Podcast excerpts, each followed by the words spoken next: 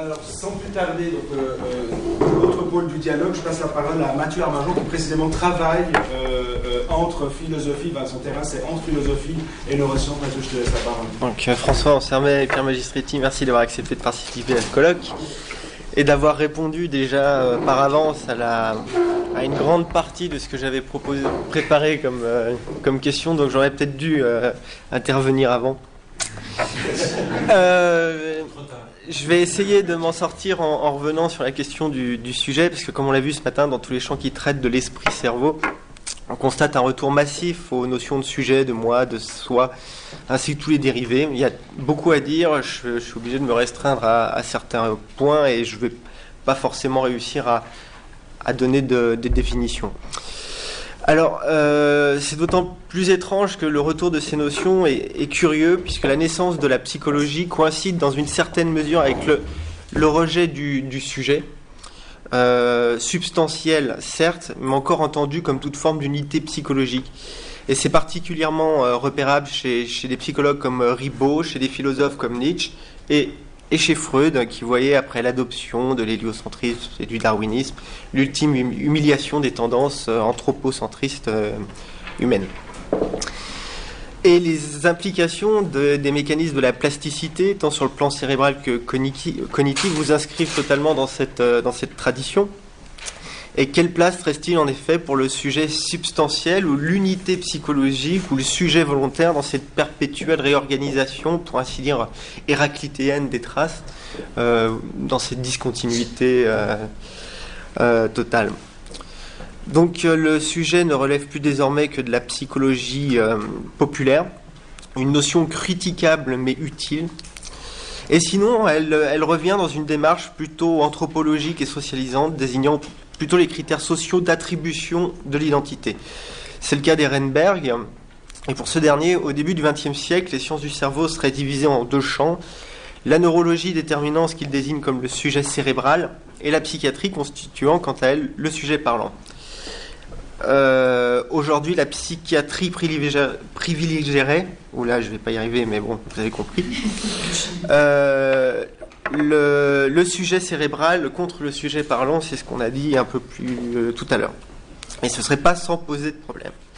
Parce que la cérébralisation du sujet aurait pour conséquence, toujours pour lui, de porter l'attention sur l'individuation, ce qui fait que quelque chose est ce qu'il est, plutôt que sur l'individualisation, le sens que l'on accorde à cette identité, ce qui nécessite le concours d'une communauté. Or, la biologie, dit-il, ne peut produire à terme une biologie de l'individu, ce sera une biologie de l'individuation et non de l'individualisation. La biologie échouerait, en d'autres termes, à rendre compte de la dimension sociale du cerveau. Et il semble intéressant de, considérer, dans un premier temps, votre approche en référence à, ce cas-là. Et à ce niveau-là, elle semble fournir une, euh, une issue, parce qu'elle s'inspire du projet fre- freudien, fortiori dans sa dimension lacanienne. Elle place l'autre dans une position fondamentale quant à l'entrée du nourrisson dans la représentation. Euh, le soin maternant associe l'expérience avec les qualités de la polarité plaisir des plaisirs. Euh, la médiation d'autrui est la condition de la représentation, et c'est sur cette base que la cure psychanalytique procède de l'individualisation.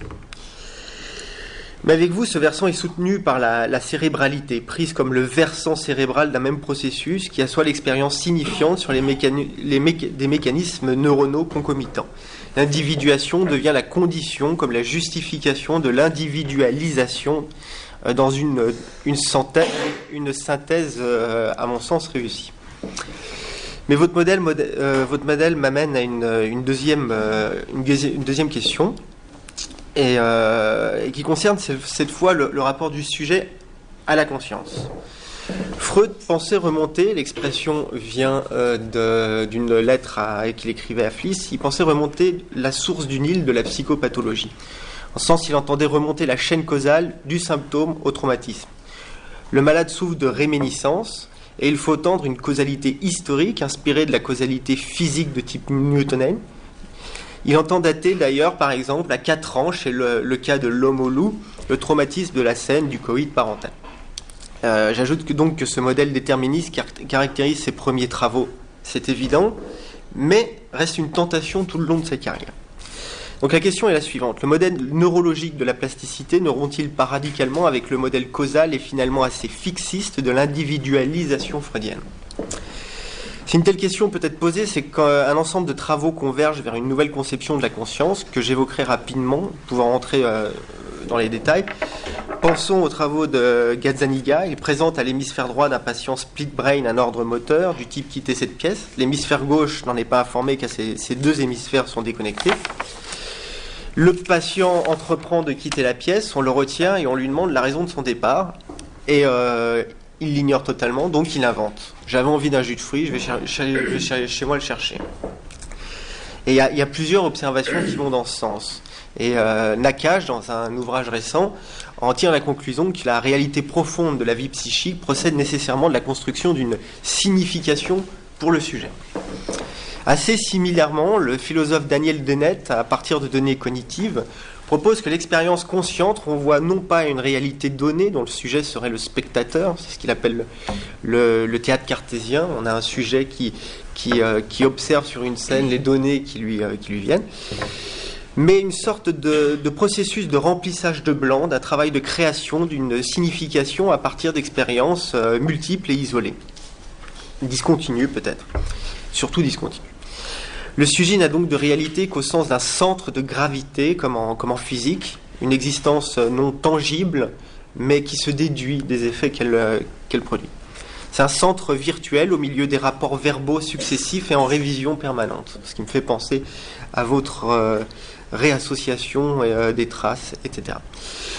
En vous référant à la plasticité, ne vous inscrivez-vous pas dans un tel renouvellement de la question du, sujet, mais alors n'assignez-vous pas finalement une nouvelle tâche à la psychanalyse comme thérapeutique? Peut-elle encore avoir pour but de remonter la chaîne causale des souvenirs si finalement l'expérience originale s'avère définitivement perdue? La cure ne prend-elle pas pour finalité que de faire advenir dans la parole un nouveau sujet, ou en tout cas un sujet? La thérapie jouerait donc sur le futur possible du sujet qu'autorise plasticité et reconsolidation, plutôt que sur son passé qui n'a désormais plus qu'une valeur de reconstruction. Forcément rétrospective. On pourrait dès lors proposer, à vous d'en juger, qu'une des fonctions de l'expérience consciente est de permettre cet exercice de reconsolidation. Remettre en jeu les traces, donc les rendre labiles, serait justement créer de la signification, produire une, fiction nouvelle qui vient donner euh, une certaine consistance au sujet. Merci Mathieu.